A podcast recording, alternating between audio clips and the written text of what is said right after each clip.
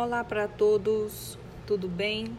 Eu sou a Cristiane Cavalcante, em gravar mais um podcast do nosso Centro de Reabilitação Integrado em Saúde, o CRIS. É, e dessa vez é, me pediram para falar um pouco sobre alongamento. E aí vamos nessa, né? Espero que estejam todos bem. E vamos lá. Né? Assim, as perguntas que é, me fazem com frequência é por que alongar, né? Quando é que eu devo alongar, se antes ou depois? Quanto tempo eu devo ficar no alongamento? O que, que é o alongamento, né? Para que, que serve? É, então, são é, as perguntas que são feitas para mim é, constantemente, né? E aí surgiu a ideia de fazer um podcast explicando um pouquinho, de forma simples, mas embasando com algum conhecimento científico e profissional, né, que eu sou fisioterapeuta, é, de uma forma que seja compreensível para leigos, né, que é o meu principal objetivo aqui. Então, o que é o alongamento muscular, né? Ele é um exercício, né? Um exercício que ele é destinado a relaxar os músculos, aumentando sua flexibilidade, né? Então, o alongamento a gente afasta a origem e a inserção muscular, respeitando o limite para não fazer um estiramento, nem fazer um rompimento de fibras, e a gente vai fazer esse alongamento dentro do nosso limite, respeitando sempre o limite de dor. É, por que, que a gente alonga, né? A gente alonga para dar mais elasticidade aos músculos, tornando os movimentos mais fáceis e soltos. E aí a gente vem para os tipos de alongamentos, né? É, em linhas gerais, né, vamos dizer assim, os dois principais tipos de alongamento são o ativo e o passivo. Nós temos outros, né? Nós temos o dinâmico, o estático, o isométrico, mas o que é, tem várias classificações, algumas até um pouco confusas mas, assim, para o nosso objetivo aqui, eu vou falar mais do alongamento ativo, é, desculpa, alongamento estático, ativo e passivo, né? O passivo é quando alguém faz por você, quando você está lá com o seu profissional, o seu fisioterapeuta, e ele faz esse alongamento por você. E o ativo é quando você faz sozinho o alongamento, né? É aquele que a gente costuma fazer na academia, né? Sozinho, ou em casa, ou no trabalho, enfim, depende muito da pessoa, né? Mas é, agora, em, em, quarentena, né, a gente tem que fazer o ativo, né? A gente tem que fazer sozinho. E isso é um pouco delicado, né? Porque exige um pouco mais, né, da, da gente, nossa amplitude de movimento, da nossa da facilidade com que a gente tem de fazer o alongamento ou não sozinho, para algumas pessoas é um pouco mais delicado, né? Para idosos, pessoas acima do peso, é, mas é o que temos né, para esse momento. Então, como é que a gente faz esse alongamento ativo, né, estático? Você vai esticar o músculo até o seu limite, sem dor, devagar, vai manter de 20 a 30 segundos e vai soltar devagar. Sempre que fizer o alongamento, tem que manter uma respiração tranquila, prolongando a expiração, que é soltar o ar. Então, é, quanto mais a gente expira, maior, mais relaxa e maior é o alongamento, né? Quanto mais a gente repete, né, devagar, sem pressa, maior o benefício. Mais uma vez também já faz o benefício que você tá, pode estar precisando naquele momento, desde que seja feito com calma, respirando e respeitando esse tempo de 20 a 30 segundos. No meu consultório em tratamento, eu faço alongamentos de um minuto. E eu sempre aconselho em casa fazer de 20 a 30 segundos. Porque lá é, em, em tratamento eu consigo distrair a pessoa, eu consigo fazer esse movimento passivo, né, o alongamento passivo, é, chegar no, no amplitude, é, ter o feedback da, do, do paciente, né, que se tá bom, se não tá, se já tá no limite, eu consigo avançar um pouco durante o alongamento. Então lá, em, lá eu no, no consultório eu costumo ficar um minuto. Uma informação curiosíssima que eu achei na internet, né, quando eu estava pesquisando os artigos para fazer esse podcast, é que ele fala que o alongamento surgiu em 1920 pelo Joseph Pilates. Olha que curioso. É, o Joseph Pilates, criador do Pilates, é quem é o criador do alongamento. Eu acredito que o alongamento pode ter sido feito até antes dele, mas eu não sei se é, é, as definições, o, o, nome, alongamento, isso tudo foi a partir dele, né? Isso aí eu tenho que dar uma pesquisada, eu fiquei curiosa, depois eu vou até dar uma pesquisada mais. Isso é a título de curiosidade só. E aí vem a pergunta, né? Quando eu faço alongamento? Antes ou depois do exercício? Então, é, não há consenso na literatura isso eu digo já tem um tempo e eu pesquisei novamente e realmente continua sem consenso na literatura se faz antes ou depois. O artigo que eu achei de revisão sistemática, que é o que eu mais busco para fazer os podcasts, porque tem um resumo geral do que acontece sobre determinado assunto na, na ciência, ele ainda é de 2002, né? Então estamos bem carentes de saber realmente se o alongamento antes ou depois. Só que eu, particularmente, eu prefiro depois né? É, o antes, para antes do exercício, eu prefiro o aquecimento aeróbico, se possível, para prevenir as lesões, né? E eu não, eu não gosto muito do alongamento antes, que se ele for feito mal feito, você pode desligar alguns mecanismos de proteção que nós temos contra lesões e estiramentos musculares, né? Como os órgãos tendinosos de Golgi, nos OTGs. Então eu prefiro é, eu aconselho sempre é, o aquecimento, atividade física e no final, com calma, sem pressa, para ir embora, para botar a mente no lugar, o alongamento. E quais são os benefícios do alongamento?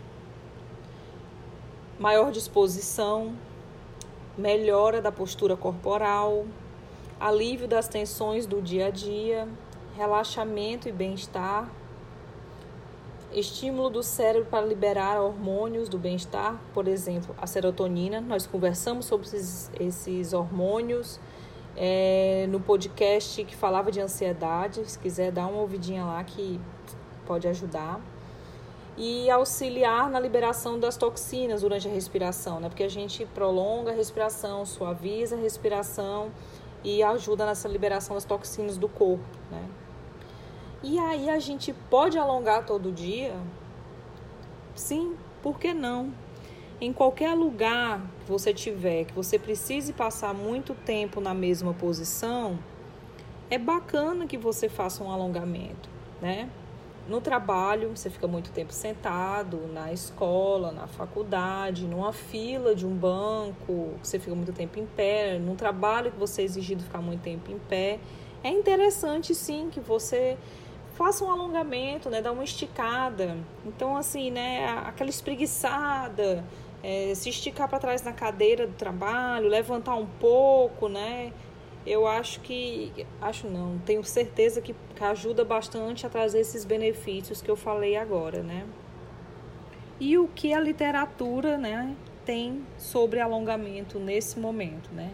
E aí eu fui pesquisar no PubMed novamente algumas revisões sistemáticas sobre é, alongamento. O que, que tem de, de novidade sobre alongamento, né? Então, uma das primeiras revisões sistemáticas que eu vi, ele fala, o título é Exercícios Combinados com Alongamento e Fortalecimento para Redução da Dor Miofascial. Esse é de 2016. Gostei, dor miofascial, muito bom, né? Então, ele avaliou oito estudos, total de 255 participantes, e desses oito, seis estudos, eles foram estatisticamente significantes se comparado com aqueles que não fizeram nada, né, na intensidade de dor. Então, é, ele conclui dizendo que o alongamento, mais exercícios, mais é, outros tipos de exercícios combinados, né, tem efeitos maravilhosos sobre dor miofascial. Então, ó, alongar e fazer exercício melhora a dor miofascial. Muito bom, né? Gostei. E é relativamente novo, de 2016. Uma outra revisão é, sistemática de 2015, ele, ela fala sobre, o título é Efeitos agudos do alongamento na performance física, amplitude de movimento, incidência de lesão em pessoas saudáveis e ativas. Opa, bom título, né? Combina muito com o, os meus queridos clientes. É, o objetivo desse estudo foi comparar alongamento estático, facilitação neuromuscular e alongamento dinâmico. Né? A conclusão que foi chegada é que a curto prazo os benefícios do alongamento eles duram até 30 minutos. Aí a gente, opa, só 30 minutos? Porém, ele reduz a rigidez muscular e do tendão e aumenta a tolerância ao alongamento. Então você imagina todo dia você fazendo um pouquinho, você vai mudando a rigidez muscular e do tendão e vai aumentando essa tolerância ao alongamento, vai preservando o tamanho fisiológico do músculo, o que diminui o estresse né, daquele músculo e outras coisas que a gente disse no benef nos benefícios do alongamento. Então, ele conclui dizendo que é recomendado para reduzir lesões musculares e aumento da amplitude é, de movimento, fazer alongamentos. É, o outro estudo que eu vi de 2014, estamos indo para trás, então ficando mais antiguinho. É, o título são os efeitos dos exercícios de alongamento no tratamento de fibromialgia. Ah, isso eu lembrei de muita gente lá do consultório. Então, ele pesquisou em várias bases de dados e chegou uma conclusão de que a melhora, há uma melhora significativa de dor, qualidade de vida e condição física quando você faz alongamento. Né? Então, vamos, estamos vendo bastante de benefício. Apesar dos estudos eles serem um pouquinho antigos, né? E não terem muitos é, estudos dentro dessa, de cada revisão, porque a revisão sistemática ela pega vários estudos é, parecidos pela qualidade, por vários pontos, e aí chegou a uma conclusão é, se está positivo ou negativo, se deu certo ou não deu certo determinado tratamento, né, ou determinada técnica. Mais uma revisão sistemática, e a última que, que eu achei interessante trazer, o título dela é Alongamento para reduzir desordens musculares relacionadas ao trabalho. Ela é de 2008, quer dizer, já está mais, bem mais antiguinha. Então, o objetivo foi é, clarificar os efeitos e benefícios do alongamento. E aí a conclusão foi que sim, há efeitos benéficos no alongamento para a prevenção de patologias relacionadas ao trabalho. Olha que maravilha, nós falamos disso, né? Por que não parar algumas horas durante o dia, né, da sua rotina, para fazer um alongamento, dar uma espreguiçada, esticar o braço, o pescoço, é uma coisa, alongamento simples, né? Hoje tem tantas informações sobre isso. Nós do CRIS temos passado é, vídeos com alongamentos, nós temos dado aulas online de alongamento. É, por mais que a gente saiba que não é um tratamento, mas é, trazendo esses benefícios, alunos pediram e assim, eu faço essas aulas com os outros professores e acho realmente que há um benefício muito bom. Porém, eu vou deixar aqui uma juntando a minha experiência científica, minha experiência prática, que não só o alongamento ele é benéfico, mas como a gente tem que fazer o alongamento e o fortalecimento. Né? É, o fortalecimento, hoje, há uma tendência enorme científica de que o fortalecimento ele previne de fato lesões, ele cura problemas musculoesqueléticos e claro que o alongamento pode ser associado ou não ao tratamento, né? Depende muito da fisiopatologia do paciente. Mas eu queria deixar aqui, além de mostrar todos esses benefícios do alongamento, né? A gente chegou à conclusão de alongar de 20 a 30 segundos, devagar, soltando bem o ar, prolongando a respiração bem suave, né? Mostrou que os alongamentos mostrou que os alongamentos têm muitos benefícios, é, traz bem-estar, libera hormônios é, do bem-estar, né? Mas eu quero deixar esse recado e vou ficar devendo aí um próximo podcast. Não sei se o próximo na lista aqui do, dos meus podcasts, mas vamos falar de fortalecimento sim. E o fortalecimento hoje em dia não é um fortalecimento estético de ficar. Isso também faz bem, né?